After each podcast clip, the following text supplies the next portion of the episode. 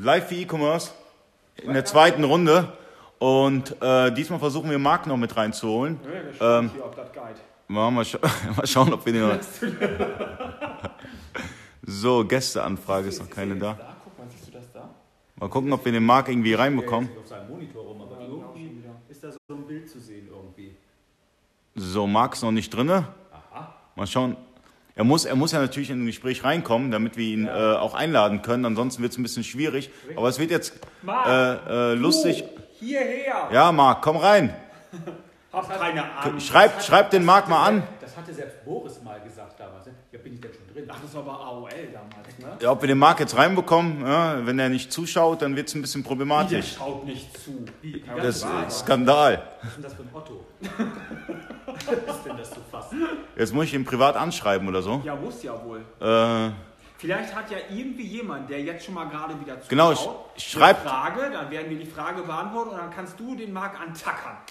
Marc, komm rein. Schreib den Marc Steyer mal kurz an, dass er jetzt gerade verpennt, hier reinzukommen.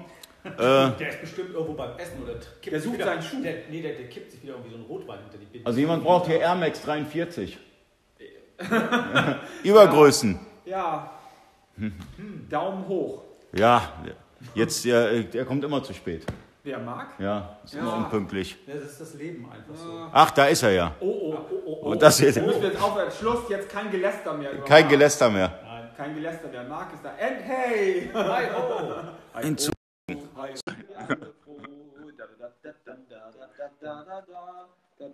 Stolpert über das Kabel da, Ali. So. Aber setz dich mal hin. Abgesehen davon. Aber komm mal. Da ist er doch. Ja, ja, ja, ja, ja. Na, ah, ich sehe aus. ja, Scheiße. das, ja, das, äh, schön, dass du das selber sagst. Das war jetzt ja auch nicht vorbereitet sozusagen. Unser Thema ist Nee. der Händlerführerschein. Hast du einmal? Ja, kann man, drüber sich, äh, kann man sich drüber streiten, aber ja, in der Tat. Also ich habe, als ihr noch im Video wart, einen Anruf von einem Händler bekommen, habe ich mir dem seine Angebote angeschaut und da ist mir nichts mehr eingefallen. Ähm, fehlt, ein- fehlt ein OS-Link, fehlt dieses, fehlt jenes. Ja, da fragst du dich dann, dann wirklich in der Tat, ähm, warum wundert sich dieser Händler, dass er nichts verkauft? Ich habe ja Ich vorhin meine- mal das schöne Wort Hobbyunternehmer gebracht. Ich merke immer wieder, dass dieses Wort fast schon ein Kompliment darstellt, denn es beschreibt manchmal nicht annähernd, wie katastrophal ähm, Händler auf dem Markt aufgestellt sind, unterwegs sind und wirklich, und das ist das Traurige, dass sie auch noch wirklich glauben, dass sie einen ganz tollen Job machen, aber dennoch nicht verstehen, dass sie nichts verkaufen. Also das ist so eine Marktperversion, die ich immer wieder feststelle. Bin ich hundertprozentig bei dir. Der Händler, Aber- mit dem ich eben gesprochen habe, der ähm, macht einen Umsatz von rund 4, 5 Millionen Euro im Jahr ähm, über mehrere Plattformen, aber kannst du vergessen. Also ich meine, eBay kriegt er nicht bespielt, aber es ist auch kein Wunder, dass er eBay nicht bespielt kriegt. Ähm, da fehlen dann einfach die Basics. Und das ist halt erschreckend. Und ich Ja, meine, das ja Das Schlimme da- vorhin ja hier auch in der Runde. Ähm, wie, wie, also das ist ja eigentlich ist das ja für eigentlich schon eine, eine Unzumutbarkeit. Ne? Man muss ja Menschen manchmal auch vor sich selbst irgendwie schützen. Aber die Frage ist wirklich, warum sagen so viele Leute, ähm, sie machen sich dann auch irgendwie selbstständig und versuchen ein Business aufzubauen, glauben aber, dass mit einem Leasingvertrag fürs Auto und zwei Stunden Arbeit am Tag und, und äh, 100 Euro Budget als Rücklage, dass sie damit die Welt bewegen können. Das ist für mich immer so grotesk, wie ich sehe, wie einige Leute am Markt agieren, glauben aber auch die Größten der Welt zu sein und gleichzeitig, ich spule nochmal zurück, nicht mal diesen dämlichen Business-Eintrag bei Google letztendlich haben. Und wenn man denen das erklärt, sie auch noch sagen, ach sowas gibt es. Ja, nun gut. Ich meine, das ist halt viel, viel Schauspiel. Ne? Ich meine, du musst, du musst einmal schauen, wie ist unsere bundesdeutsche Bevölkerung aufgesetzt? Ähm, welche, welche, welches Bildungsniveau hast du? Wie sind sie beeinflussbar? Wie, wie reagieren sie? Wenn du jetzt eine ganze Menge Menschen hast, die dann auch nach außen hin posaunen, get quick rich, dann findest du natürlich eine ganze Menge, die einfach auch darauf anspringen und die halt relativ unreflektiert und unkritisch auf diesen Zug aufspringen. und die sich dann am Ende des Tages ähm, massiv darüber beschweren, dass sie eine Bauchlandung halt ähm, erlitten haben. Sie sehen dann nicht selbstreflektierend, dass es äh, an ihrem eigenen Verhalten gelegen hat, sondern sind halt der Meinung, okay, andere sind mal wieder schuld. Ähm, ich habe aber genau, Marc, das ist genau der Punkt, was du gerade sagst. Dieses berühmte an die eigene Nase fassen. Ne? Das ist ja, ich sagte, diejenigen, die dann auch scheitern, was meinst du, wie rhetorisch stark die darin sind, der ganzen Welt die Schuld zuzuschreiben? Wer alles daran schuld hat? Der Staat, die Politik und so weiter.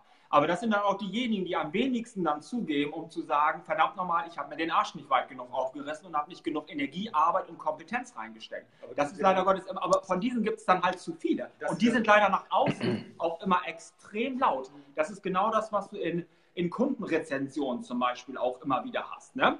Diejenigen, die glücklich und zufrieden sind, was machen die? Gar nichts in den meisten Fällen. Ähm, weil sie halt zufrieden sind. Aber diejenigen, die unzufrieden sind, das sind die lautesten. Das sehen wir bei uns im Support. Um was müssen wir uns denn hier kümmern? Immer um die Unzufriedenen. Diejenigen, bei denen alles glatt läuft, ne, die lässt du halt außen vor. Und das hast du bei den Unternehmern genau dasselbe, dass die auch sagen, was für ein scheiß Staat und so weiter. Und was haben wir für eine hervorragende Infrastruktur, um wirklich gutes Business machen zu können? Die Basis dafür ist ja da. Bin ich, bin ich, bin ich bei euch? Das ist am Ende des Tages eine Frage des Mindsets. Ich meine, in Zeiten und in, in, in Zeiten, wo eine, wo eine AfD zweistellig äh, kassiert, dann äh, ja, wundert mich vieles nicht mehr. Das ist erschreckend und das ist dramatisch. Und ja, da kann man dann auch als, äh, als ernsthafter Unternehmer durchaus auch dran verzweifeln. Da bin ich, ach, das verstehe ich mehr als, mehr als ihr denkt. Glaubt es mir, wie oft ich ähm, vor dem einen oder anderen Post sitze und ähm, ja, in die Tischkante beiße.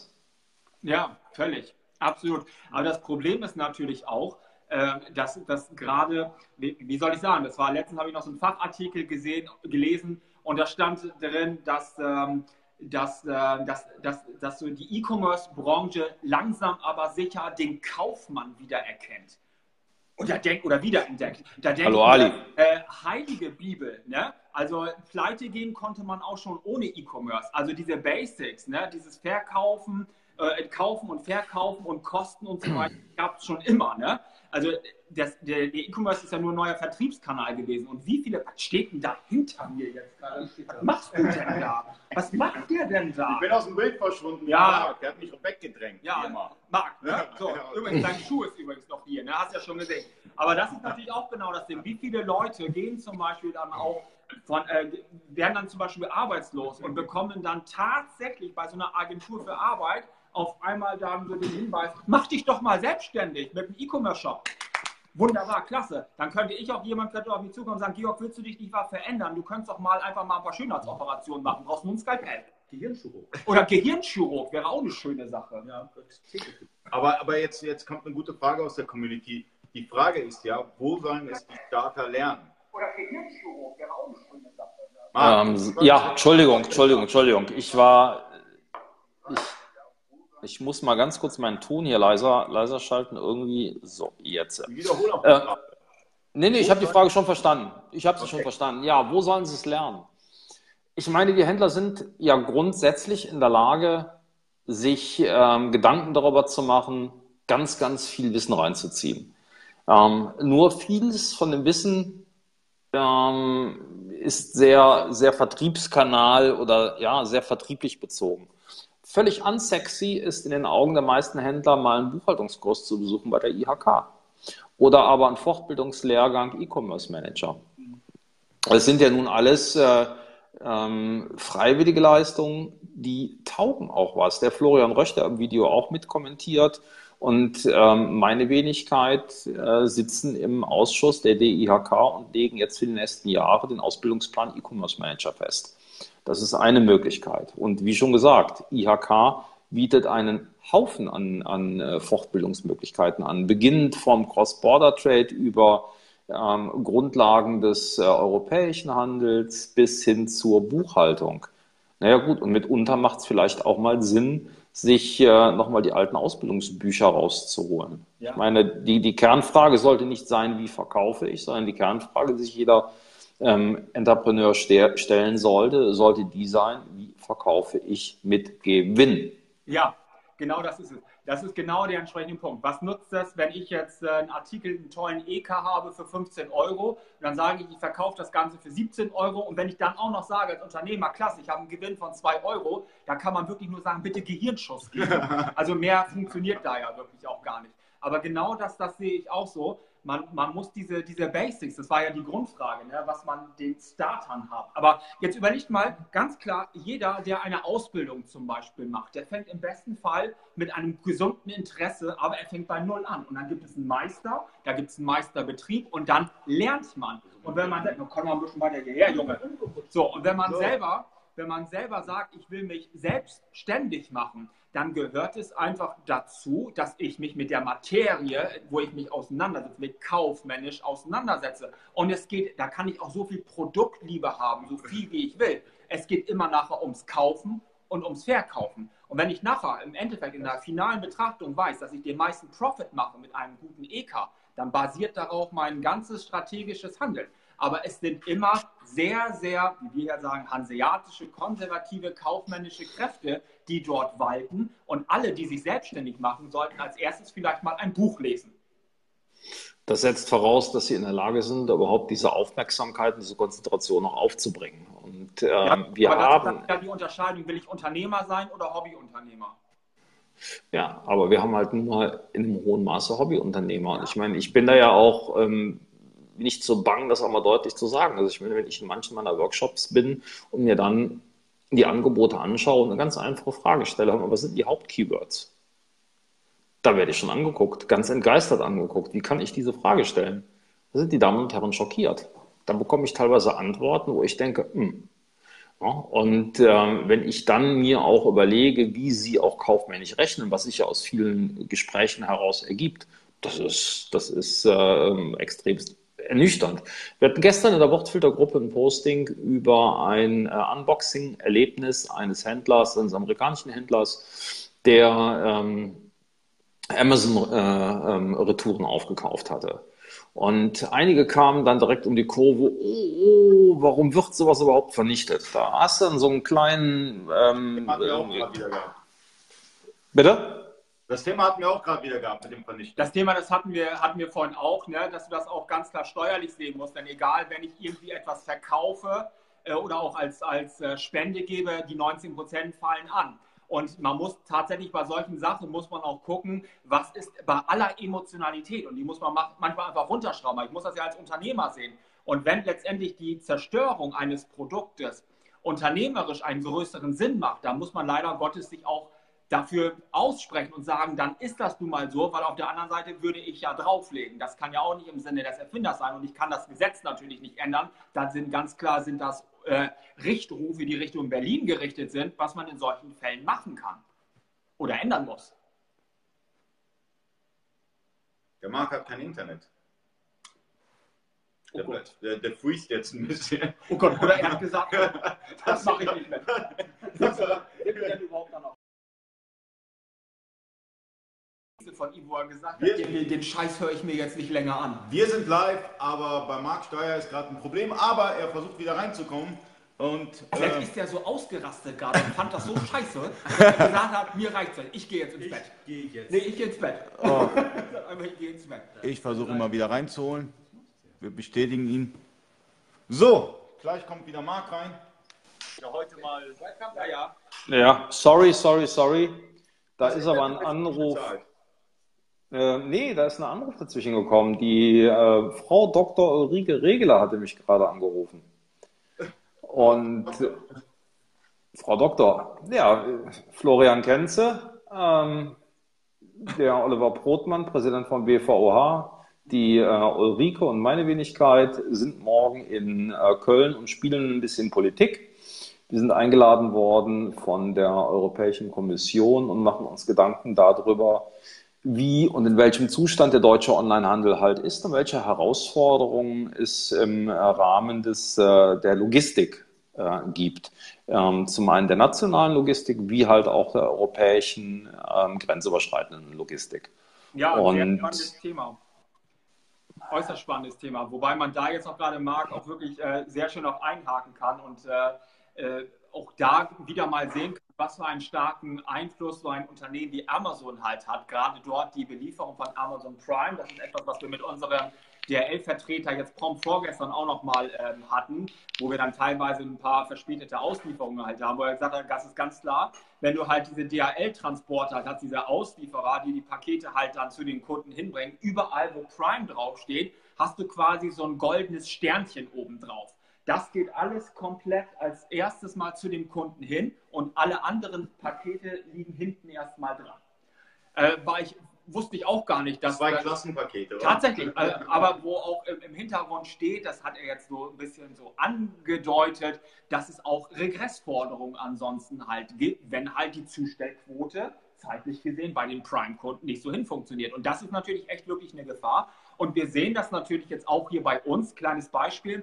Wir hatten jetzt in den letzten Wochen hatten wir sehr viele Klärfälle mit eBay äh, was wir glücklicherweise auch im persönlichen Dialog dann auch mit dem Support klären konnten, weil unsere Pakete gehen von hier nach Bremen und die Logistikcenter, die sind im Moment, also jetzt DHL, die sind so dermaßen überfordert, äh, etwas, was man natürlich von Hermes und GLS genauso auch hört, aber die sind so dermaßen überfordert, dass zu spät gescannt wird und somit kennst du ja den ganzen Rattenschwanz. Die Ware kommt dann später an und somit äh, äh, landen die, die Versandmeldungen äh, im System bei eBay später und, und, und. Ähm, und da merkt man einfach auch, deswegen ist das ganz interessant, was ihr da morgen habt, dass gerade das Thema Logistik und die Logistikunternehmen wirklich an den Grenzen auch ihrer Machbarkeit stoßen. Ja, gut, ich meine, das ist, das ist in der Tat so. Ich meine, das ist ja nun in, in, in etlichen Medien, gerade auch in den vergangenen Wochen und insbesondere auch ähm, vor dem vergangenen Weihnachtsfest kritisiert worden. Es ist so, ja. Und ähm, das, was da auch ganz klar zu kritisieren ist, ist der Umstand, dass ähm, auch wenn es äh, keine Logistiker, ähm, ich muss mal ganz kurz schreiben, einen, Augen, einen, einen, einen Augenblick. Multitasking-fähig. Naja, glücklicherweise, ja, sagt, glücklicherweise, er sagt, ich muss mal eben schreiben und er sagt nicht, ich muss mal eben aufs Klo. ich meine, das wäre schon. Und er kann auch nett dabei grinsen. Weil Max ist heute ausgeglichen. er ist ausgeglichen, ja. Er ist ausgeglichen. Aber wir haben ja auch gesagt, wenn er sich zuschaltet und er das, das glaubt nur ihr. Ich habe so viel Stress. Ich habe so viel Stress heute im Hintern. Ich habe noch zwei Artikel da, da, kommen, da kommen sogar Likes. Nee, nee. Ich habe noch so viel, das ist unfassbar. Nee, nee, ich habe so viel, so viel Stress am Hintern. Ich, für mich wird es heute fast eine, eine Nacht, die durchgeht. Ich muss morgen um sieben losfahren. Ich habe vor dem Workshop habe ich noch einen Termin mit einem Portugiesen, mit einem portugiesischen Händler, also Hersteller, der ähm, mich nochmal sehen, sehen möchte. Ich war ja vor kurzem in Porto. Nee, wir aber zurück zur, zur Logistik. Ja, ich denke mir, das ist so per se eine, eine hohe Fehleinschätzung ähm, von den Konzernen, wie Amazon in der Tat gewachsen ist. Da haben sie sich ganz einfach vertan. Nur, dass denn dann im Endergebnis die äh, SLAs, also die äh, Service Level Agreements von ähm, Amazon gegenüber den Logistikern mehr wert sind als die des äh, KMU, also des äh, kleinen und mittelständischen äh, Unternehmer-E-Commerce. Das kann so nicht funktionieren. Und hier ist es mit Sicherheit vielleicht zu viel gefordert, wenn man sagt, okay, hier muss, hier muss die, die Politik eingreifen und muss regulieren. Aber es muss äh, in meinen Augen hier mal ein Aha geben, dass die Logistiker es auch verstehen. Ich war kürzlich ähm, auch auf einer politischen Veranstaltung hier im Saarland. Da war, ähm, waren einige Vertreter äh, aus Politik und Wirtschaft anwesend, unter anderem auch der der Leiter eines DHL-Zentrums. Er hat vehement widersprochen, dass Amazon bevorzugt wird, aber ich selbst habe es in meiner aktiven Zeit auch unterm Radar gesteckt bekommen. Also es ist so. Punkt. Ja, ich glaube, das ist auch mittlerweile jetzt kein offenes Geheimnis einfach. Ne? Das sind äh, einfach Strukturen und da ist natürlich genau das, was du sagst. Es ist natürlich keine Begegnung auf Augenhöhe und das ist natürlich auch ganz klar die Nutzung die Marktnutzung eines Monopolisten, um einfach auch noch KMU letztendlich noch stärker zu verdrängen. Ähm, und letztendlich merkt man einfach, es ist kein Dialog, der im Sinne einer Balance geführt wird, sondern das ist ein Diktat. Und dementsprechend ist das auch ganz gut, dass man hier auch Lobbyarbeit leistet, weil ansonsten kann man letztendlich den ganzen Mittelstand aufgeben. Man sagt einfach, man nennt es auch nicht Deutschland, sondern Amazonland und dann ist das Ganze einfach vorbei. Und das ist natürlich auch etwas da, da muss man ja auch gegenwirken.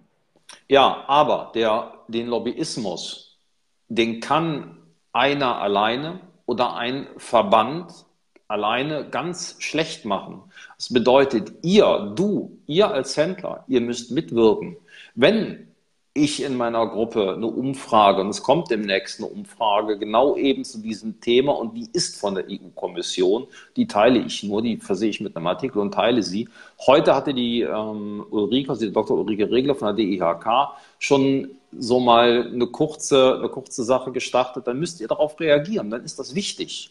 Ja. Ihr, glaubt, ihr, ihr, ihr glaubt es nicht, in dem Moment denkt ihr vielleicht gar nicht ähm, unbedingt darüber nach und ihr denkt wahrscheinlich auch, ja, scheiße, Politik machen nur die Großkupferten und es bringt nichts. Ich möchte euch nochmal daran erinnern, vor zwei Jahren bin ich von euch angesprochen worden, hey, die Chinesen gehen uns auf den Sack, die machen unser Geschäft kaputt.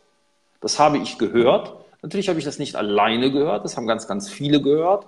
Aber wenn ihr euch einmal betrachtet, 2019 haben wir einen Sack zu, da ist äh, das neue Umsatzsteuergesetz durch und das ist gut.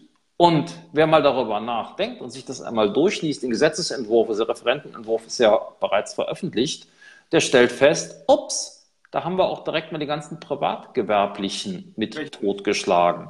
Richtig. Das ist, und das ist eine Leistung, die haben die zwei, drei Verbände, die sich dort äh, engagiert haben, HDE, BFH und BVOH, sowie die DIHK, also die IHK und die DIHK, das ist die Dachorganisation der IHK, 75 davon gibt es in Deutschland. Ja, und die ein oder anderen Blogger, die sich hierfür äh, engagiert haben. Und das ist ja nur ein Baustein dessen, was funktioniert hat.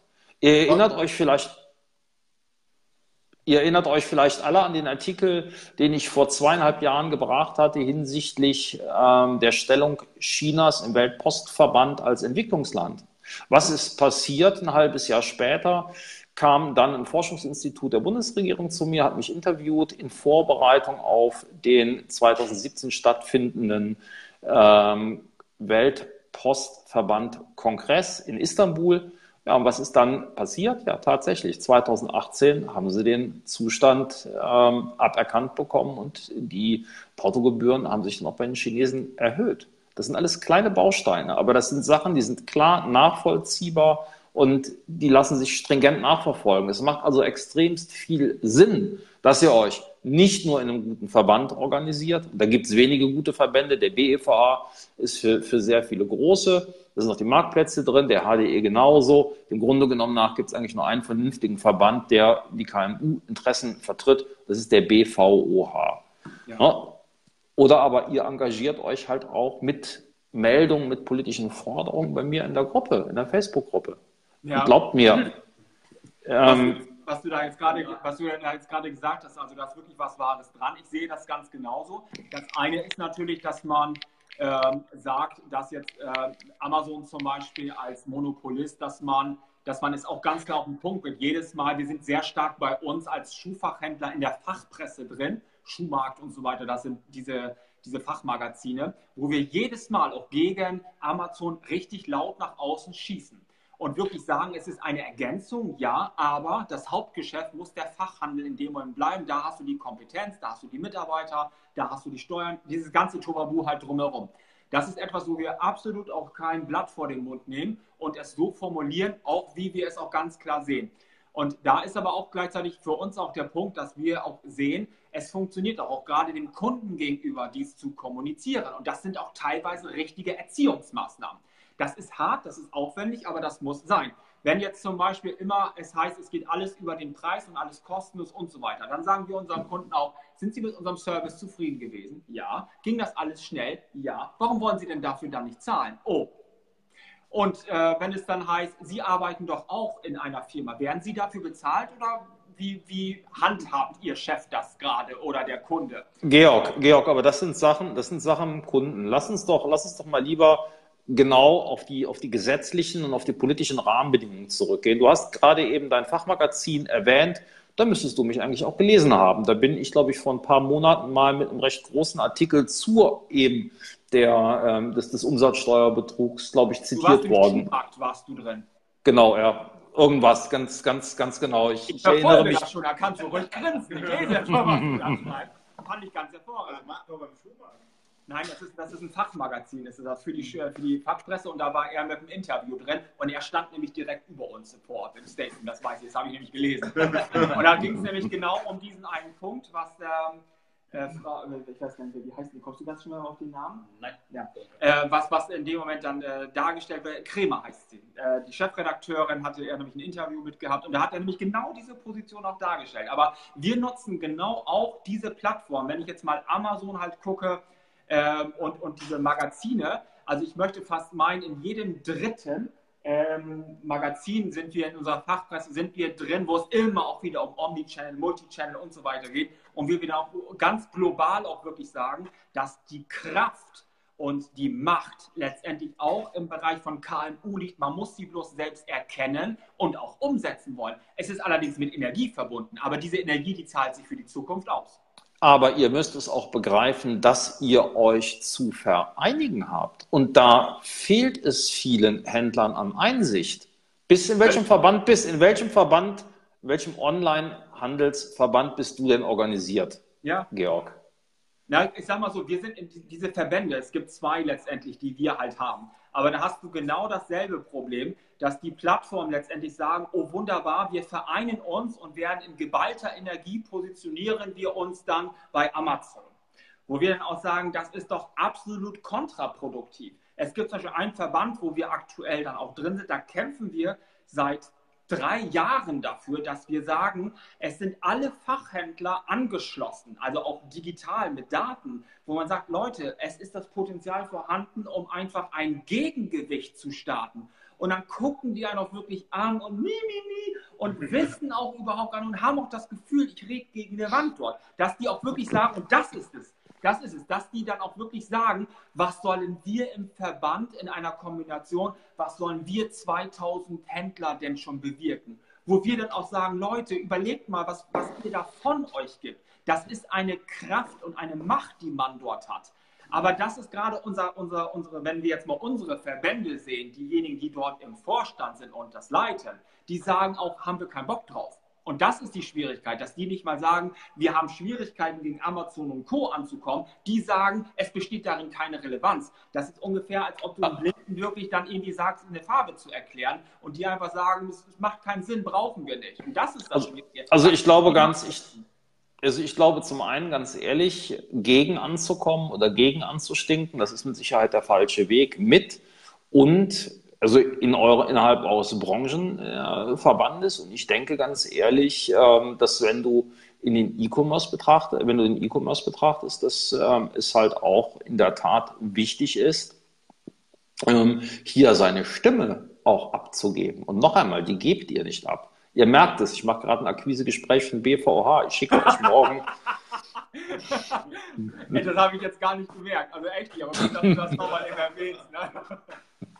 Also ich, Also ich sag mal so, Marc, ich sag mal so, e- egal was, also ich bin definitiv jemand, der, der sich für KMU positioniert. Und ich sage meine Meinung auch sowas von deutlich. Wenn irgendwie jemand wirklich, äh, also so, so, so, so Schleimstur-Charakter, das ist so wirklich nicht mein Stil. Ich sehe tatsächlich auch so, wie es ist, aber letztendlich mich hört kaum jemand. Nee, ich gut Das ist Quatsch. Das ist absoluter Quatsch. Er, ich kann dich gerade überhaupt nicht verstehen. Ali, der labert mich hier von der Seite total Ja. voll. Und ich glaube, du wolltest gerade was Nettes sagen und ich krieg's nicht. Ja.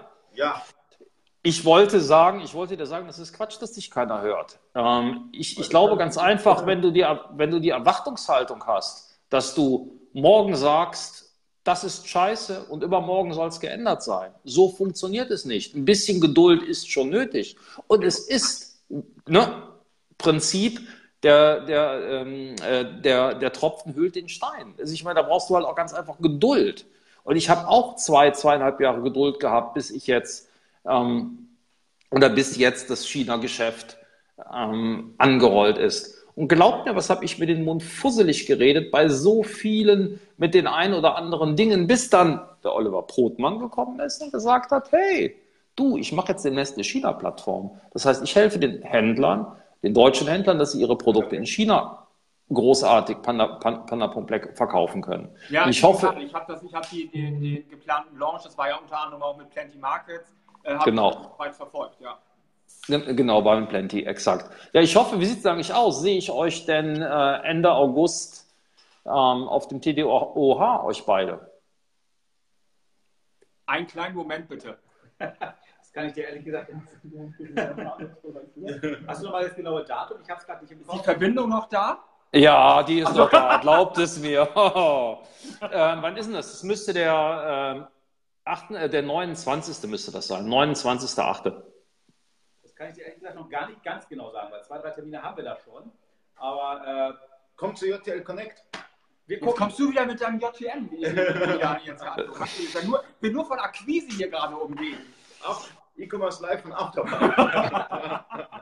Nee, nee, nee, nee, nee. TDOH, passt mal auf, ihr, ihr beiden. Ähm, einer von euch äh, war dort letztes Jahr. Ja. Ähm, kommt. Es macht Sinn. Es macht wirklich, wirklich, wirklich Sinn. Ja, war ein zaghaftes, ein zaghaftes Ja, Nicken war da. War das, war, war das, wo der Platzmarkt hier statt vergeben wurde? War das das? Ja. So, da warst du. Jetzt guck doch nicht so Ja. unschuldig. Du warst da. Natürlich war ich da. Nee, jetzt mal im Ernst. Ähm, ist eine geile Veranstaltung, ist auch eine der wenigen Veranstaltungen, wo ihr ja auch Politik live erleben könnt. Ihr habt ja doch das politische Frühstück. Und das politische Frühstück bedeutet auch, dass ihr euch mit einbringen könnt. Ja, schon sinnvoll. Ne? Also ich meine, es macht, es macht wirklich Sinn und ganz, ja, nee, ihr müsst einfach nur Prioritäten setzen. Legt die anderen Termine weg und dann passt das, dann habt ihr Zeit. Jawohl. Bist du denn dann auch da? Ja, Na, siehst du. ich bin sogar einen Tag vorher, ich bin sogar einen Tag, Nee, Warst du letztes Jahr da? ja, natürlich. Ich war die letzten drei Jahre da. Ist ja ein Ding. Ja, Kai. Das ist ja ein Ding. Warum sind wir beide über den Weg gelaufen? So groß ist das dann ja auch nicht gewesen. Ähm, ich habe ein paar Vorträge gehalten und für mich ist das halt auch eher so ein bisschen wie das Schultreffen. Ne? Ich meine, meine ganzen alten Händlerkollegen, Frankfurter Gruppe, die sind halt, die sind halt vor Ort, naja, gut, und dann spricht man halt auch relativ viel. Ne? Und ich hatte mich äh, das letzte Mal auch ein bisschen, ähm, also letztes Jahr auch ein bisschen zurückgezogen. Ich habe mit Dennis Burger von eBay einiges besprochen. Also da waren, waren halt auch ähm, viele Gespräche geführt worden, die, ich- wo ich dann einfach ausgeschossen war. Und ich habe selbst halt auch mit Michael Groß einen Vor Vortrag gehalten. Jo. Klingt auf jeden Fall nach einer guten Idee. Habe ich also eure Zusage? Also, von, also meine ja. Ach. Ja. Jetzt Ja, jetzt wenn, wenn, Georg, wenn der Georg das so sagt, dann wird das wohl irgendwie sein. Dann Das Gut, dann habe ich, dann habe ich euch drei jetzt. Dann habe ich euch drei jetzt im Griff und ähm, das freut mich. Und die sind, Siehst du seinen Blick auch dabei gleichzeitig? Irgendwie wie, so, wie so eine Eroberungskobra, wie so eine Kobra guckt er jetzt gerade. irgendwie so, ne? Ah ja, bringen wir es bringen wir's mal auf den Punkt. Der Oliver Brotmann, der ist ein feiner Kerl, ohne Zweifel. Aber so richtig Marketing und die Leute mit an Bord zu bringen, kriegt er nicht hin. Und ähm, ich habe damit ja nichts am Hut. Ich meine, ähm, ich finde es wichtig, ich stehe hinter dem BVOH, sehr sogar. Und ähm, ich denke, dass der, dass der BVOH ein völlig anderes Niveau spielt als die meisten andere, äh, anderen ähm, Ver Ver Verbände, die im KMU-Bereich bekannt sind. Und ähm, der verdient einfach die Unterstützung. Meine Güte, und ihr habt ein gutes Geschäft, ihr seid vernünftige, seriöse KMU-Händler, ihr passt dazu. Ne? Ihr passt dazu und ihr könnt halt auch mitgestalten und ihr könnt halt auch in einem hohen Maße profitieren. Ne? Ich meine, ähm, wenn ihr euch mal überlegt, wie häufig der BVOH bei den verschiedenen Plattformen ist und Anliegen vorbringt und Dinge ähm, für die Händler löst, dann ist das ein wichtiger Punkt. Ja, du hast ja recht. Du hast ja recht. Du das hast ja muss jetzt ja ein bisschen anders sein. Das klang jetzt gerade so, als ob das jetzt nur für uns gilt. Das gilt natürlich auch für jeden anderen, der jetzt gerade zuschaut, äh, weil auch der sollte natürlich dann Mitglied werden in diesem coolen Club. Genau, im BVOH, Bundesverband So, Onlinehandel. Hättest du noch mal aus deinem Munde hören. Genau. so Marc, hätten wir jetzt hier ein paar Pompons, wir würden sie schwenken, aber wir haben gerade keine hier. Du musst du dir jetzt so vorstellen. Nimm, nimm, nimm, nimm den Schuh, nimm den Schuh, schwenk den ein bisschen, das passt aber. Deinen Schuh meinst du? Meinen Das- Schuh. Ja, genau. Aber Nein, aber- Zum Ausgangspunkt zurück. Der, der Händlerführerschein. Ja, auch dafür, ähm, ja, jetzt kommen wir vom Verband äh, ein bisschen weg. Natürlich, klar, der Händlerführerschein wird in irgendeiner Art und Weise etwas sein, ähm, was jetzt sehr überspitzt Ähm, ach, die Ulrike. Ach, die Ulrike ist, schaut im Übrigen zu. Hallo Ulrike. Bei der Gelegenheit kann ich dir direkt die Frage stellen. War das Dr. Ulrike? Dr. Ulrike Rigele, selbstverständlich. Promotion gehört dazu. Seite aus. Herzlich willkommen in unserer kleinen illustren Runde. Schön, dass Sie mit dabei sind. Im Aftertalk. Im Aftertalk jetzt sozusagen. Lasst mich, lasst mich mal ganz kurz die Frage stellen, weil dann an, an die Ulrike, dann brauche ich mit ihr gleich nicht zu telefonieren. Sag mal, Ulrike, wann geht denn morgen dein Flieger? Schaffen wir das, dass wir noch. Ja. Ja. Na, Ali, dir gut. nee, nee, nee, nee, nee, ist wichtig, weil. Gott sei Dank hast du den Portugiesentermin. Denk Nee, an nee. den Portugiesen, ja? Ja, nein, danach. Ähm, naja, die Frage ist die. Ähm, schaffen wir das noch mit dem Video gemeinsam mit Oliver und Ali, äh, Ali zu machen? Yeah. Das wäre nämlich, das wäre nämlich großartig. Oliver und ich wollten eins machen. Wir fänden es großartig, wenn du auch mit dabei wärst. Ähm, kannst ja mal äh, entweder per PN oder jetzt hier einfach, lacht die Ulrike, ähm, wäre, wäre klasse, wenn du, ähm, wenn du mit dabei. Ich flirte nicht, Florian, ich bitte dich. Ich bin schwer verliebt, aber in meine eigene Frau. Oh, oh, das hat er jetzt aber schön gedacht. Auch, auch, politisch, auch politisch gerade sehr gut gerettet. Ja, sehr gut. Ja, abends, äh, Ulrike, ähm, zwischen äh, 18.45 und 19. Ja, passt, ja, perfekt. Wenn die erst um 20 Uhr der Flieger geht, also Olli fliegt um 20.40 Das Entschuldigung. Jetzt gerade. er ist da mit Ulrike zugange, wir haben irgendwie hier unser altes Wasser. Ja, das ist eben irgendwie ganz praktisch dann soweit. ja. Äh, Unternehmerführerschein. Unternehmerführerschein, kommen wir darauf, kommen wir, ja, Marc, ganz genau. Konzentrier dich.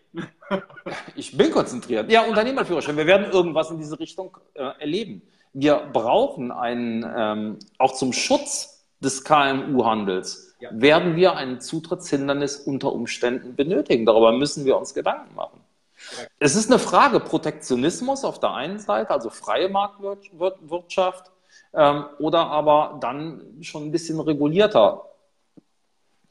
Ähm, ja, weiß ich nicht. Also ich bin da auch hin und her gerissen. Und ich bin da, glaube ich, auch nicht ganz so klug, das äh, alles umfassend zu bedenken. Ich würde mir da gerne mal eure Meinung oder halt auch die Meinung der Community einhören. Was denkt ihr Das, darüber? äh, also ich, zu diesem Händlerführerschein, vom Prinzip her ist es ja so, ich sage jetzt, ich will mich selbstständig machen und ich muss dafür so eine Art Prüfung ablegen oder so ein paar Grundkenntnisse, wie auch immer halt machen.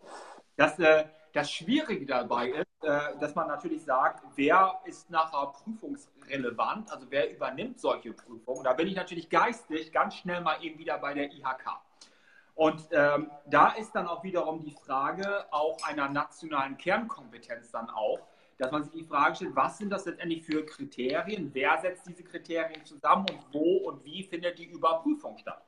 Und da müssen, ist natürlich dann die Frage, inwieweit so ein, ich, ich spinne jetzt gerade mal, inwieweit so ein Führerschein konzeptioneller Art ist oder eher wie auf einer Fachhochschule oder generell in der Schule, wo man äh, Basics vermittelt. Ich glaube, um einen, einen nationalen Standard zu bringen, müssen auch nationale Gesetze der Wirtschaft dann auch beigebracht werden oder zugrunde gelegt werden. Da sollte also meines Erachtens relativ wenig Individualismus Platz für finden, sodass du als ganz klare Kriterien auch standardisieren kannst. Weil kaufmännisch, und das ist die Basis, muss es immer sein. Weil ich, ich kann verkaufen, was ich will. Wenn die kaufmännische Basis nicht funktioniert, dann funktioniert gar nichts. Korrekt. Ja. Stimmt, ja, bin ich, bin ich, bin, bin, bin ich bei dir. Aber ja, wie schon gesagt, also die Frage ist, greifen wir doch äh, zu tief rein? Ich meine, die Ulrike hat es gerade gepostet. IHKs sind für Gewerbefreiheit. Ja, aber kennen wir nicht auch Gewerbe, wo gewisse ähm, Schulungen einfach vorausgesetzt sind? Sei es drum, nur der. Schulung. Bitte? Als Taxifahrer brauchst du auch eine Schulung. Sei es drum ganz genau, Taxifahrer oder ich kenne jetzt, ich kenne jetzt auch äh, mich in den unterschiedlichen Gewerben und auch Gewerken nicht aus. Na, ich meine, gut, als, als äh, Handwerker brauchst du in der Tat, ähm, je nachdem, für welches Gewerk du arbeitest oder welchem Gewerk du, Gewerk du dich selbstständig machen möchtest, halt auch eine abgeschlossene Ausbildung. Ich meine, das ist jetzt vielleicht ein bisschen zu hoch gehangen, aber so einen kleinen, ganz, ganz, ganz, ganz so hoch ist das, ist, das, äh, ist, das, ist das wirklich nicht. Also es ist damals ja schon damals äh, schon so gewesen, ich glaube, es ist heute auch noch so, äh, viele, die ja in die Selbstständigkeit hineingehen, möchten ja auch gerne von der Agentur eine entsprechende Förderung ja auch bekommen. Äh, die bekommen sie aber nur, wenn sie dann mal bei der IHK vorstellig geworden sind und ähm, dort ihren, ihren, Businessplan auch mal vorgelegt haben und die auch sagen, ja, funktioniert, können wir uns das vorstellen. Also von daher ist die IHK gar nicht so verkehrt, äh, dazu sagen, okay, wir legen da auch mal so ein paar grundlegende Basics. Ja, bloß, der, bloß der Unterschied dabei ist, Kai, wenn ich zum Beispiel mich mit einem Geschäftskonzept selbstständig mache, das kann sein, dass ich, dass ich ein dass ich einen Tiersalon jetzt gerade gründe bis hin zu einem Bauunternehmer. Das Natürlich. heißt, die fachliche Kompetenz, das Gewerbe einzuordnen, ist ja extrem umfassend. Und das hat man jetzt zum Beispiel, wir sind ja hier in Norddeutschland im, im Landkreis Verden.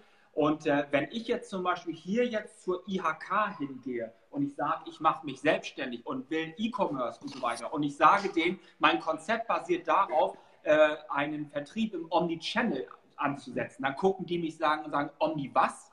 Und dann sage ich Omnichannel. Und dann sagen die, ja, aber die Käsetheke ist hinten links. Also es aber kommt natürlich. Wenn du den Begriff schon mal kennst. Ja, aber durch den Begriff bin ich ja nicht automatisch kompetent. Also das ist natürlich auch ein, ein, ein, Qualitätsstandard. Das ist wie beim Abitur, was man halt sagt. Dass man sagt, man will es zentralisiert haben, man hat eine einheitliche Kompetenz. Aber die Frage ist, wenn man in, in den E-Commerce-Bereich reingeht und man will sich dort selbstständig machen, das ist halt wie so ein Lehrgang, der dort gemacht werden muss. Es ist ein Eingriff natürlich in die freie Marktwirtschaft, in die private, aber geh mal auf die Toilette ruhig. Das ist, das ist ganz klar. Und das ist auch immer dann die Frage und die Diskussion, inwieweit man das auch zum eigenen Schutz dann auch äh, machen muss. Aber inwieweit so wollen wir auch als Staat auch uns da in die freie Marktwirtschaft eingreifen? Das ist also schon eine, eine Gratwanderung. Find, find, finde ich auch. Ich meine, wir haben auf der anderen Seite, haben wir auch den Ansatz oder hätten auch den Ansatz zu sagen, okay, ähm, wir gehen nicht ins Regulativ rein, sondern wir, wir fordern in einem hohen Maße unsere Verbände, die IHK auf, hört mal, macht Aufklärungsarbeit. Bringt im Prinzip so eine Art Warnschilder raus wie auf den Zigaretten, wie auf den, auf den Zigarettenpackungen, ähm, halt die gescheiterten Unternehmer unter der Brücke.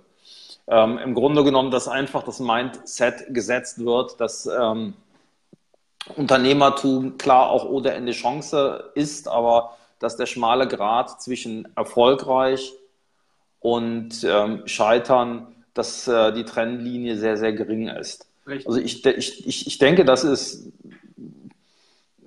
bevor, also ich fühle mich auch nicht wohl bei dem Gedanken, etwas zu regulieren oder etwas tief zu regulieren. Ich glaube, ähm, zunächst erst einmal könnte man ja auch mal in die Aufklärung reingehen. Ja, ja. Viele könnten dadurch ja auch schon merken, meine Güte ist vielleicht doch eine Nummer zu hoch für mich äh, und sie würden sich gar nicht selbstständig dadurch machen. Es ist wirklich wieder eine Art Grundfragenprüfung oder so etwas. Ich denke, das ist absolut legitim. Wir haben es ja auch hier ein ganz anderem Bildungssystem zu tun. Ne? Wenn ich jetzt mal davon ausgehe, wie das US-amerikanische System halt ausgeprägt ist oder auch das, das britische System. Dort wird natürlich wesentlich mehr auf, auf einer Mesoebene ähm, Kompetenzen auch beigebracht. Und selbst wenn man schon eine gewisse Interessensgrundlage ab einem gewissen Alter oder in einer gewissen Zielgruppe dann schon hat, dann wird das relativ schnell gefördert. Das ist ja bei uns etwas, was im Bildungssystem auch nicht gerade unbedingt vertreten ist. Das fängt ja schon in der Schule, sagen wir, oder auch innerhalb der Universität, dass man sagt, da liegt meine Interessenslage und dass man dort auch schon die Möglichkeit hat, eine sehr schöne Schnittstelle zwischen Theorie und Praxis zu haben. Und das ist natürlich auch immer der, der Punkt, wenn man jetzt sagt, man macht sich jetzt selbstständig, man geht in den E-Commerce-Bereich und wenn man dann quasi von 0 auf 100 geht, das ist natürlich schwierig. Ich finde das immer sehr gut. Also ich mag, ich halte, ich halte nichts von Regulierung. Das finde ich ganz, ganz furchtbar. Na. Ich mag das nicht, wenn ich so gedanklich habe, so der Staat, der guckt, was ich dann da jetzt auch wie mache. Ich möchte meine eigenen Fehler machen, ich möchte selber auch hinfallen und wenn mir jemand sagt, du fällst hin, möchte ich vielleicht es auch selber spüren, um selber wieder aufzustehen. Aber ich finde es ganz schön, wenn mir, wenn der Zugang zur Bildung in dem Moment und auch zur Fortbildung, wenn der mir relativ leicht gemacht wird von kompetenten Leuten, wo ich was lernen kann. Und ähm, das ist auch Verbandsarbeit übrigens wieder. Äh, auch etwas, wo ich zum Beispiel selber merke, oder was ich selber auch sage, so hier in unserem eigenen Wirkungskreis, wo man denkt, der, der E-Commerce-Bereich ist sehr, sehr schwach ausgeprägt, wo ich mir oftmals wünschte, dass Leute einfach hier mal anklopfen und sagen, hey, ihr von Schuhplus, ihr seid ja irgendwie ziemlich cool. Irgendwie sehe ich euch die ganze Zeit. Ich brauche nur bei Facebook im Internet, irgendwie sehe ich euch immer, nach, nachdem ich einmal bei euch auf der Seite war. Erstens, wie macht ihr das? Zweitens, ich mache mich selbstständig, gebt mir mal einen Tipp. Und genau dieser Austausch, das ist ja auch dann die Verantwortung, Stichwort KMU, das finde ich ist eine sehr volle, sehr sinnvolle Sache, wo auch eine Art von Glaubwürdigkeit natürlich auch da ist und wo man dann auch zu Neuen auch sagen kann, guck mal, da ist eine coole Gruppe und die geben euch Tipps, die helfen euch nicht dabei. Die werden nicht verhindern, dass ihr hinfallt, aber die sorgen halt dafür, dass ihr Schoner an den Knien habt. Du hast morgen den, äh, den Aufnahmeantrag vom BVOH auf dem Tisch, denn Guck mal, was, mit was, Was, für eine, was was, für eine Aufnahme auf? Hast du, hör auf, du bist draußen. Ja. Mit was für, ein, äh, was, was für eine Ernsthaftigkeit er guckt. Siehst Ja, du das? ja. Er, hat so diesen, Das hat er schon die ganze Zeit gemacht. Das ist so. ich gucke. So, hier. Ja, Leute, alles gut. Passt mal auf. Nein, die, eure Idee ist gut, aber das kann man ganz hervorragend unter dem Dach des BVOH machen, denn im Saarland gibt es das schon, im, äh, in Köln haben wir es auch zuletzt gemacht, das sogenannte E-Commerce After Work Meetup. Und ähm, da ist ganz genau eben der Sinn und Zweck der Geschichte. Und die Ulrike hatte auch gerade eben gesagt, es gibt schon schöne Fuck-Up-Nights von der IHK. Können wir ja auch mal machen. Schöner, Sche schöner Scheitern mit Steier. Das wäre ja auch nochmal. Sehr schön. Ja, ähm, ja, aber ich meine, meine Güte, das liegt auch an uns, dass wir diese Impulse eben weitergeben. Und das ist genau das, was wir jetzt machen oder was du in den Gesprächen machst. Das ist Politik. Wir bringen gerade ein Thema auf den Tisch und versuchen ein Bewusstsein zu schaffen, versuchen eine Problematik darzustellen und ähm, bringen es etwas überspitzt in unserem Händlerführerschein. Aber ja, genau so ist es. Und ich meine, es ist so, wir müssen die Händler zum einen vor sich selbst schützen und wir müssen auch solche Marktteilnehmer vor uns schützen. Es ist, lassen wir es meinetwegen mal so stehen, auch ein Protektionismus. Ähm, nur wir haben ja nichts dagegen, dass Wettbewerb auftritt, aber der muss fair sein und der muss nachhaltig sein. Es bringt. Mein Handy ist gleich leer, ich habe nur noch 20 Prozent, also die Zeit ist Ja, limitiert. gib Gas, wenn du noch was sagen willst.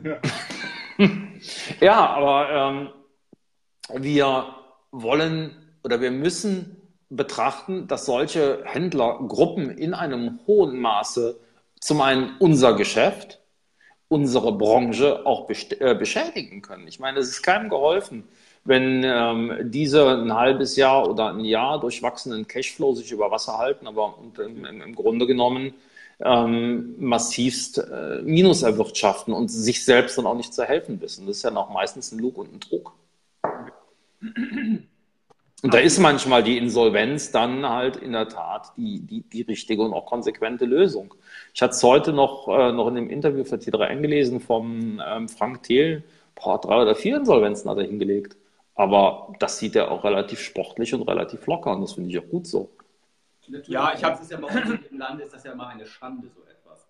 Ne, wenn wir hinfallen, ähm, Ja, aber das, ist so eine, das sind so deutsche, das sind so deutsche Eigenschaften und so weiter. Aber ich glaube, ein richtig guter, erfolgreicher Unternehmer, der ist schon, der ist schon mindestens fünf, sechs, sieben Mal so richtig auf die Schnauze gefallen. Ach ja, absolut. Oh, Aber das, deswegen, aber deswegen. so viel Augen habe ich nicht, wie viel blaue ich schon kassiert habe. Ja, also deswegen, also ich, das ist das, was bevor, ähm, also zu dem Zeitpunkt, als du dir quasi noch die Nägel lackiert hast und wir ja schon am Reden waren, ähm, das ist genau das Thema, was wir zu dem Zeitpunkt dort auch halt schon hatten, dass wir natürlich auch uns von Marktplätzen abhängig gemacht haben. Wir hatten vorhin äh, erzählt, ähm, dass wir auch bei neckermann.de halt waren, wo Sun Capital Group noch Investor damals war. Und irgendwann haben die Amerikaner gesagt, wollen wir nicht mehr unterstützen. Und wir standen auf einmal da und hatten eine wahnsinnige Abhängigkeit von diesem Marktplatz gehabt und standen wie die Blöden da und mussten alles aus einer nicht vorhandenen Liquidität bezahlen, auch die Mitarbeiter, was äußerst schwierig war.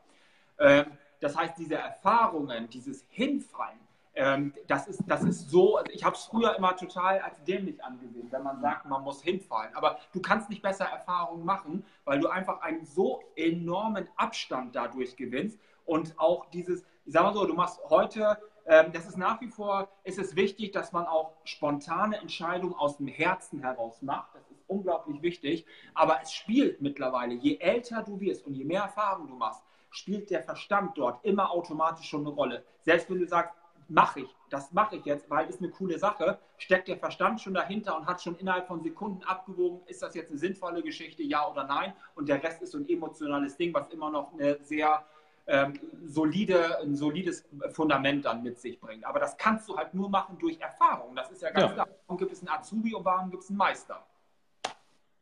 Ja, bin ich, bin ich hundertprozentig bei dir. Ich sehe es halt auch so. Also mich hat ähm, meine Erfahrung, auf die Schnauze zu fallen, auch echt einiges gelehrt und hat mich ruhiger gemacht, sorgloser gemacht ähm, und auch meine klaren Ziele formuliert. Also ich, das muss ich ganz ehrlich sagen. Ich gehe aber auch ganz anders mittlerweile mit, mit, mit, mit Herausforderungen um. Wesentlich ruhiger, gelassener und ja. eben rationaler. Ja. Du hast halt einfach nicht mehr diese, diese, diese Panik. Das hat allerdings mich auch zur Entscheidung geführt, ich habe keinen Bock mehr auf Mitarbeiter und ich habe keinen Bock mehr auf Handel.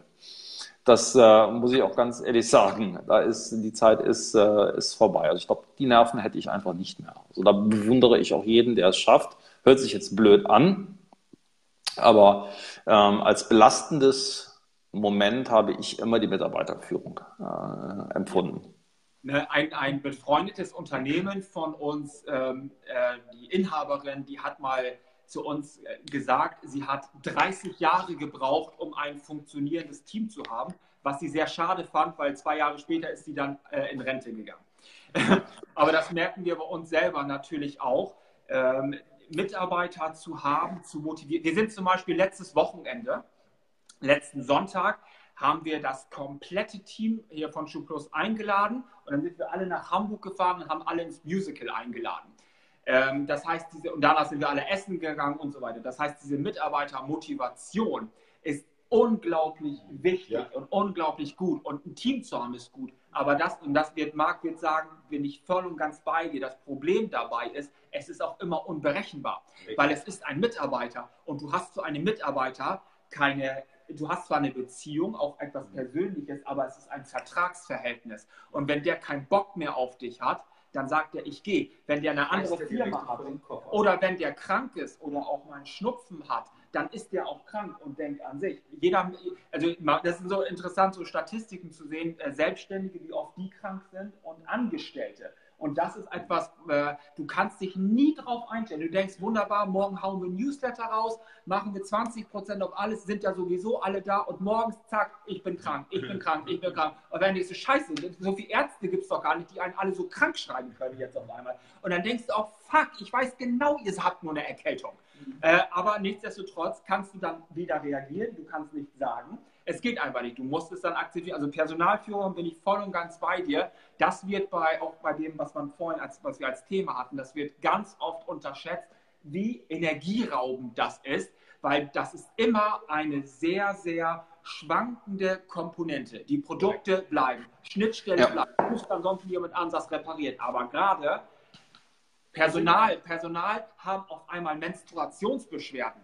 Die haben auf einmal Mobbing die haben auf einmal, mir, ich bin heute so Mimimi drauf oder ich ja, habe Bauchweh. Ja, ja. Also das ist alles schon sehr, Ich glaube, Marc ist nicht mehr da, der hat abgeschaltet. Ich bin, ich bin, ich bin da, ne? ich kann das verstehen. Ich meine, ich hatte ja selbst da 40 Mal beschäftigt, ich weiß es.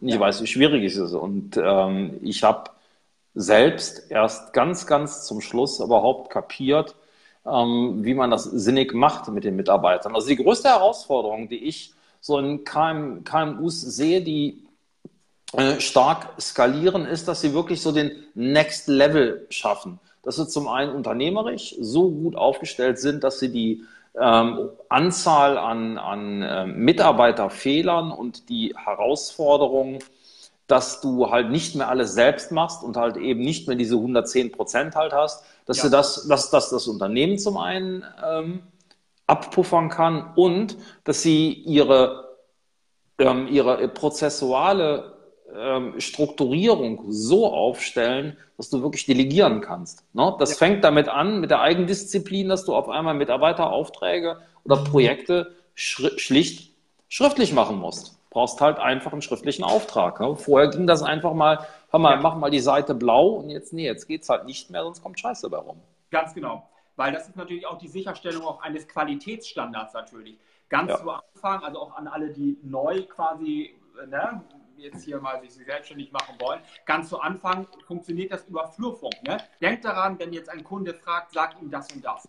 Das funktioniert ganz zu Anfang, aber dann hast du einen Mitarbeiter dazu, dann kommen noch mehr und noch mehr und noch mehr und auf einmal hast du halt auch einen Verhaltenskodex. Dann hast du auf einmal ja. äh, ein bisschen, dass du nachher einen E-Mail-Kodex hast, wer was in CC und wer was in BCC bekommt und all sowas. Das oder, sind, auch oder auch gar nicht bekommt, weil man sagt, scheiße, das ist deine Sache, bläh mich nicht voll damit. Ne? Also das sind, äh, das sind so Sachen, das muss man in der Tat dann auch wirklich äh, lernen und das ist schon auch eine große Herausforderung. Das ist äh, definitiv der Fall. Im Übrigen sehe ich halt auch da, wenn Unternehmer es bis, bis zu dieser Stufe geschafft haben, sehe ich das dann auch als einer ähm, der Punkte an, wo auch ich mir gewünscht hätte, dass ich einfach Bildungsangebot gehabt hätte.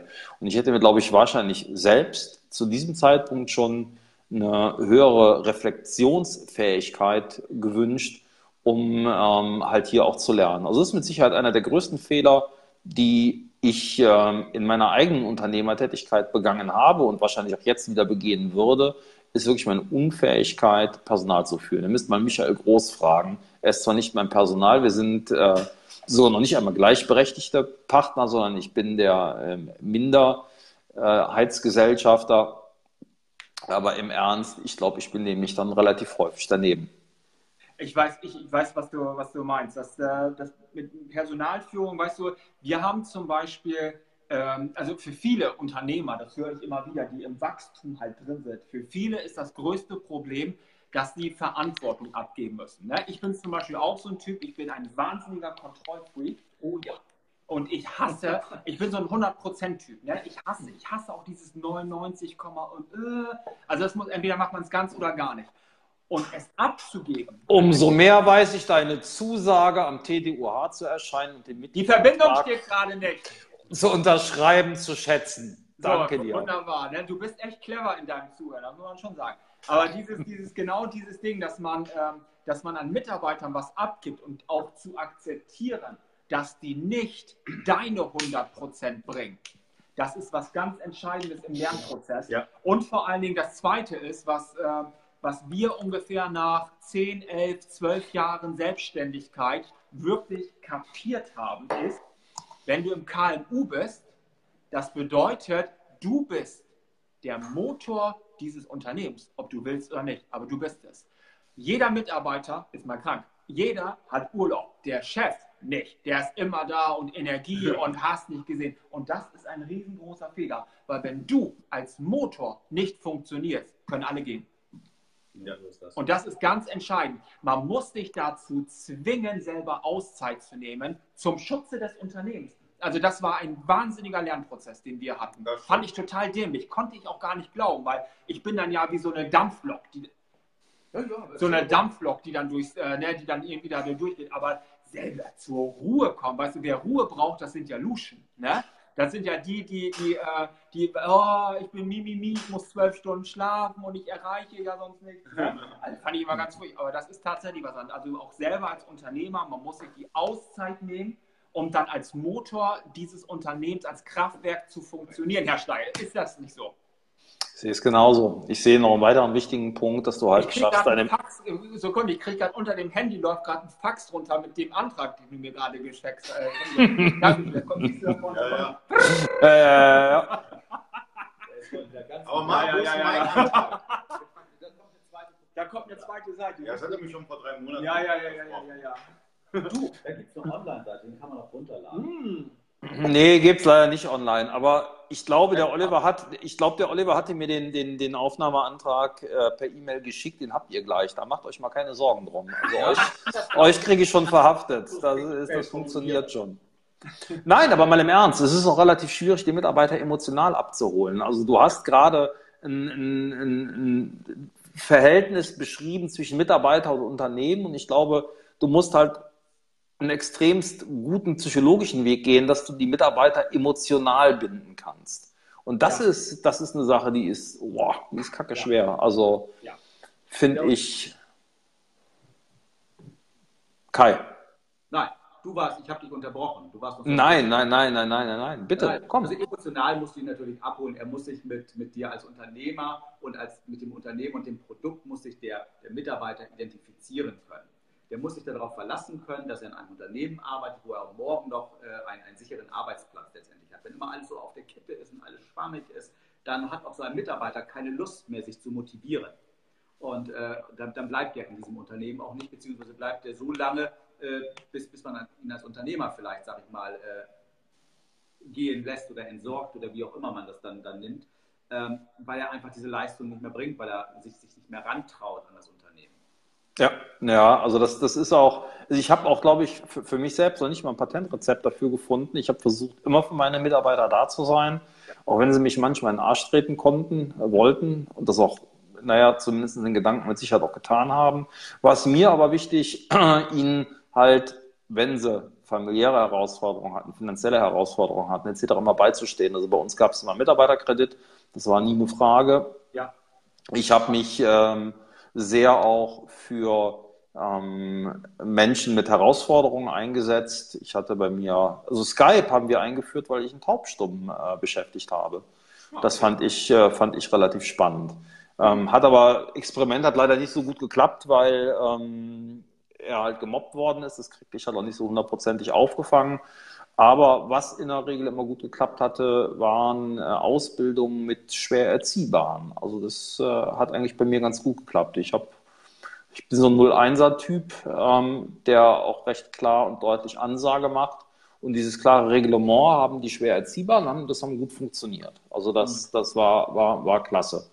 Aber ja, auch dieses Engagement tatsächlich ähm, äh, ähm, zu zeigen, auch dieses soziale Engagement, diese, dieses Abholen auf emotionaler Ebene. Also das äh, fand ich auch extremst herausfordernd. Ist es auch. Vor allen Dingen, du musst natürlich dort, ähm, das ist ja keine Personalnummer, ne? Du musst an jeden sehr individuell äh, rangehen und vor allen Dingen ihn dort abholen. Also du musst da auch hochsensible Antennen wiederum dann auch haben.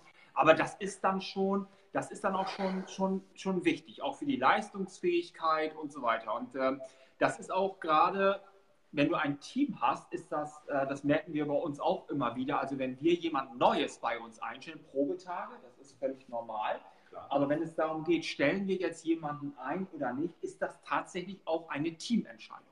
Und das ist auch etwas, wo wir auch ja. ganz klar sagen, wir möchten uns, das sagen wir auch so, ne? wir, wir sagen auch, also wir sind über diesen Punkt bei uns in der Firma hinweg, wo wir sagen, okay, du bist im Büro, du bist im Lager und du bist wichtiger oder du bist so, das gibt es nicht. Also das ist bei uns schon so angekommen, dass diese Gleichwertigkeit da ist. Ne? Also das funktioniert in der Regel auch tatsächlich. Mhm. Aber da sagen wir auch schon, wenn wir jetzt jemanden jetzt fürs Lager zum Beispiel haben, fürs Konfektionieren, wie auch immer, dann sagen wir auch, ihr sagt, wir haben Bedarf. Ihr sagt, wir brauchen noch jemanden. Wir stellen jemanden zur Verfügung, der ist ein, zwei Tage zur Probe und dann müsst ihr euch ihn anschauen, weil ihr müsst nachher mit ihm zusammenarbeiten. Nicht wir. Nicht wir. Ähm, also nicht wir in dem Sinne, dass wir direkt nicht. Und das funktioniert zum Beispiel bei uns ganz gut. Wir haben tatsächlich mit jedem Mitarbeiter, wenn wir die Probetage hatten, führen wir dann ein Gespräch und sagen, wie hat sich denn der Anwärter verhalten? Wie findest du den? Kannst du dir vorstellen, ob? Und dadurch kriegst du wirklich sehr gut so einen Wir-Charakter halt hin. Und ja. äh, ob das also auch, ob das auf persönlicher Ebene funktioniert. Und nachher, wenn wir jemanden halt nehmen, sind wir manchmal auch so ein bisschen aus dem Schneider raus und sagen, Leute, ihr habt euch auch für ihn mitentschieden. Absolut. Ja. ja. Und das ist psychologisch, ist das sehr gut getaktet, dass man in dem Moment dann auch sagt, äh, Leute, kommt miteinander zurecht. Richtig. Ihr habt selber euch für diese Person ausgesprochen, gibt der Person auch eine Chance. Genau. Und das funktioniert eigentlich das, auch das ganz, ganz gut soweit bei uns. Das ist hervorragend. Das ist nachher tatsächlich so, äh, da, da, kommen die Mitarbeiter dann an und sagen dann auch, du Kai, ich mache die Personaleinstellung, dann letztendlich kommen dann auch an und sagen, Mensch Kai, äh, haben wir vielleicht noch einen anderen Kandidaten, den wir uns auch mal angucken können, weil den, äh, die, die labert uns einen Backstein ans, ans Ohr und äh, wir, wir kommen damit einfach nicht klar. Das ist uns zu viel, was die uns äh, äh, am ersten Tag sagen wir, aus ihrer privaten Nähkästchen irgendwie geplaudert hat. Finden wir ja ganz nett, aber wenn du noch jemand anders hast, gerne. Ja, also und dann gehen wir halt wieder auf die Suche. Du musst übrigens dein Handy aufladen. Das tue ich gerade. Danke für die Erinnerung. 9,5 Prozent. Woher siehst du das denn? Das ist so. Äh, Bluff. Es ist reiner Bluff. Bluff. Bluff. Das lassen wir jetzt einfach mal so im Raum. Wir sollten auch die ganzen Konzepte mit zwei für E-Commerce Live, für E-Commerce, wir sollten da mehr den Faktor Händler mal in, in den Mittelpunkt bringen, weil ähm, es gibt so viele Händler da draußen, ja, die haben, die haben, die haben, die haben Erfahrungen gesammelt und können der Community wirklich was weitergeben, ja. Und da sollten wir verstärkt die Händler interviewen, wie wir das heute auch gemacht haben. Und äh, jeder Händler, der Lust hat, mit uns zu sprechen über E-Commerce, über alles, was mit dem Unternehmertum zu tun hat, sollte ich bitte bei mir oder beim Markt melden, weil ich finde, das bietet einen, einen richtigen Mehrwert für alle. Ich habe jetzt auch noch eine Frage dazu und zwar, wie, hand, wie handhabt, danke Ali, äh, ich glaube, ich übergehe dich jetzt ganz einfach, wie handhabt ihr das denn eigentlich mit Belohnungssystemen? Oh, Macht nichts. Äh, wie, wie, wie, hand, wie ja, wie, hand, wie handhabt ihr das mit Belohnungssystemen? Habt ihr in eurem Unternehmen ein Belohnungssystem für Mitarbeiter äh, installiert? Nein, haben wir, haben wir in dem Fall nicht. Also das ist ja bei uns so, du kannst ja im Hintergrund äh, das Geschäft ein bisschen noch sehen. Wir haben also ganz hin, hinter diesen Wänden, hinten sind unsere ganzen Lagerhallen, die wir dort halt haben. So, jetzt haben wir hier im stationären Geschäft, haben wir ganz klassisch auch die Verkäufer, zwei, also zwei Vollzeitstellen haben wir halt hier.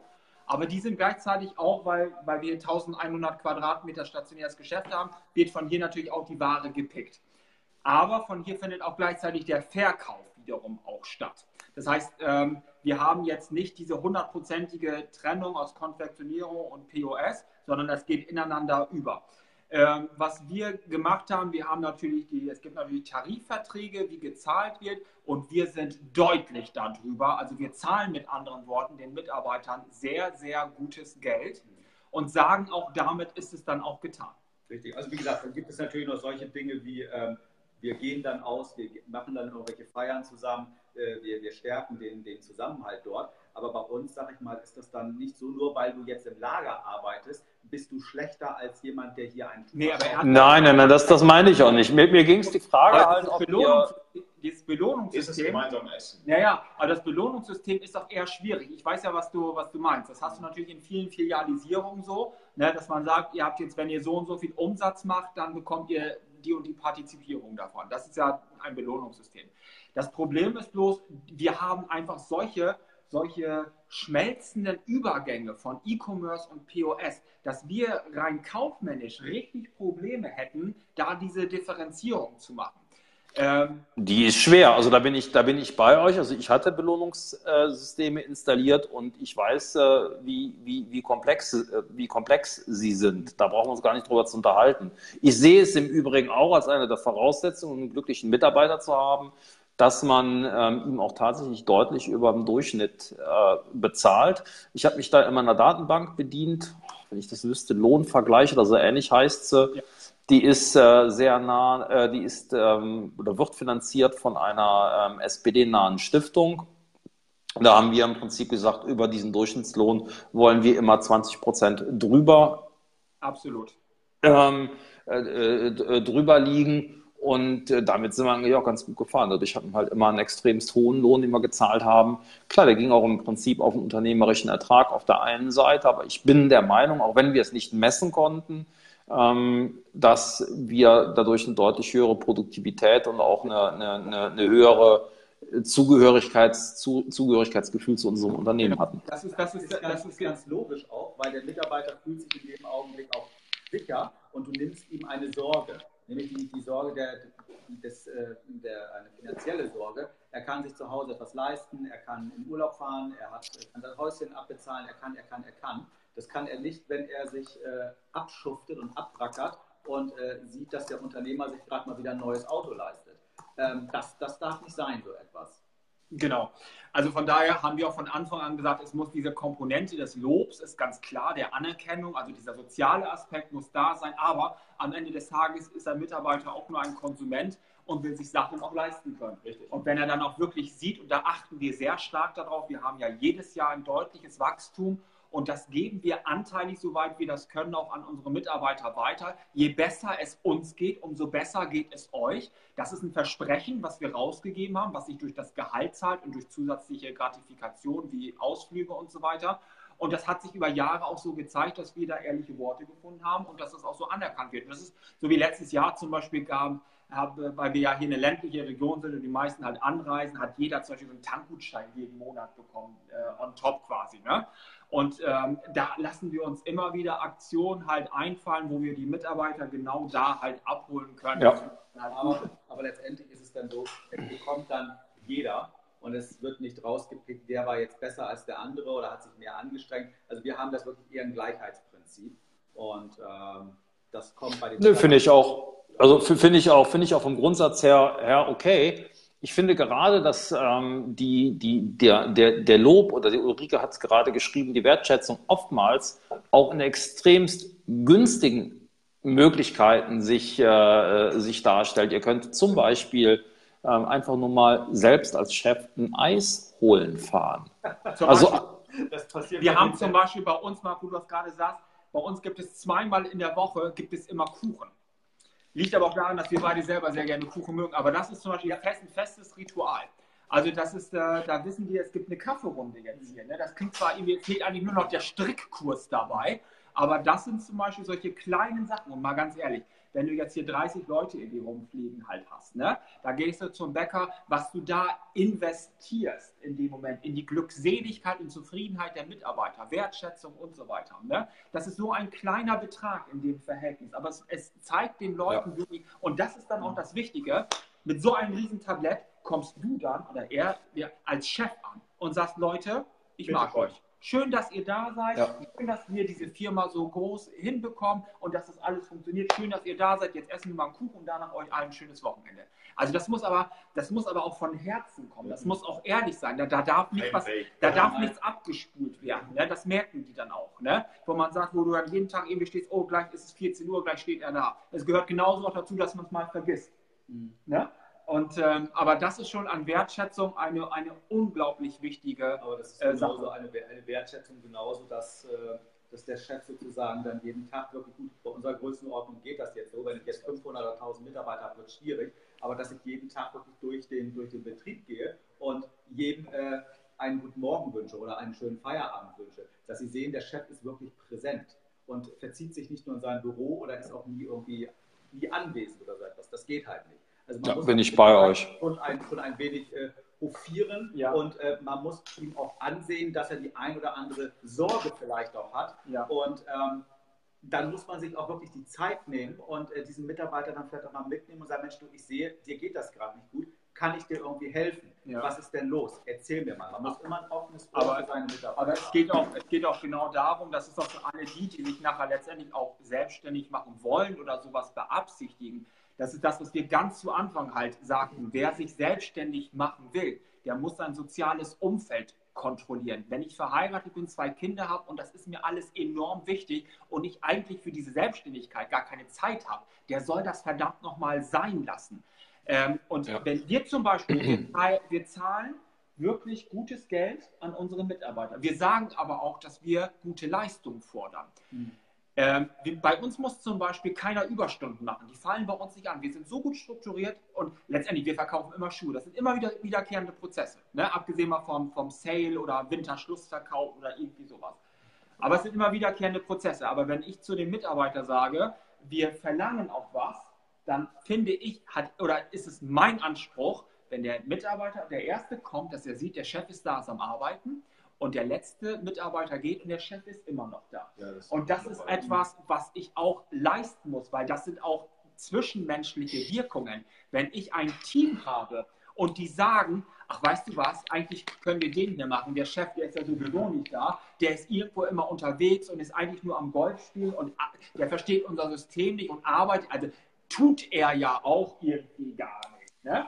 dann, dann ist doch eine, eine Glaubwürdigkeit äh, nicht. Also wenn so wie in unserem Fall die Mitarbeiter ankommen und sagen, Mensch, ihr müsst doch mal an euch denken und auch mal ein bisschen weniger irgendwie machen, da merkt man auf jeden Fall die Wahrnehmung, die so ein Team in dem Moment hat. Und das ist dabei auch unglaublich wichtig. Ich kann nicht Leistung fordern, wenn ich auch wenn ich diese Leistung nicht selber bringe. Und da muss ich ja immer gucken, wenn, wenn wir zum Beispiel jetzt strategisch planen, und sagen, auf welche Kanäle richten wir uns aus, wie ist unsere Ausrichtung als Unternehmen. Da kann ich auch im Strandkorb sitzen und drüber nachdenken, aber das sieht der Mitarbeiter nicht. Und da muss ich auch gucken, was gebe ich ihm für ein Bild. Und das kann ich ihm nur in dem Moment auch zeigen, wenn ich sage, Fleiß ist auch ein Zeichen von Sichtbarkeit. Und dementsprechend die Präsenz ist dabei auch unglaublich wichtig. Aber wir müssen langsam zum Abschluss kommen. Ja. Wir haben, wir haben, wir haben 22 Uhr. Und, 22 Uhr, Marc, du quatschst die ganze Ja, Zeit. Ich muss ins also- Bett. Ähm, Oh, es, war, es war ein geiler Talk gewesen. Äh, der erste Part war mega, der zweite Part auch mit Marc. Danke, Marc, dafür, dass du die Zeit gefunden hast, hier mit reinzusprechen. ich danke euch, dass ich mit rein durfte und ich freue mich darauf, äh, morgen dem Oliver drei neue Mitglieder von BVOH berichten zu dürfen. Wieso denn drei? Eins, zwei, drei. Er meint uns drei. Ach, er meint drei. drei. Ach so. Was dachtest du denn? Ja, ich meine, ein Unternehmen, noch ein Unternehmen macht zwei Unternehmen. Aber ja gut. Gibt es da dann auch eigentlich einen, gibt's dann, da, gibt's dann Rabatt? Kriegt man dann Bei Rabatt? drei? Ja. Ja, Bei drei oder kriegst du auch eine Oder kriegst, wie viel kriegst du denn davon, sag mal? Hier. Also ich mache das sehr altruistisch und äh, ich möchte euch beim Rabatt die äh, Frage stellen, kennt ihr die Leistung vom BVOH? Findet ihr die. Leistung gut? Nicht, weil das ist ja prompt ein Argument, was ich vorhin gebracht habe. Wenn ein Amazon-Kunde ankommt und wir ihn dann ja fragen, wurden Sie nicht gut beraten? Ja, ja. Fühlen Sie sich benachteiligt? Also da kannst du jetzt mein Argument nicht nehmen, das wird jetzt nicht abgekauft. So, du musst Ich habe dir jedenfalls zugehört. Unternehmer, wir müssen ja irgendwo von leben. Und wenn wir nicht nach einem Rabatt fragen, ja meine Güte, wer Ganz genau, also das ist ja unglaubwürdig. Also, vielen Dank. In dem Sinne, Vielen Dank fürs Zuschauen. Bis zum nächsten Mal. Ja, Jo, Ciao. tschüss. Ciao.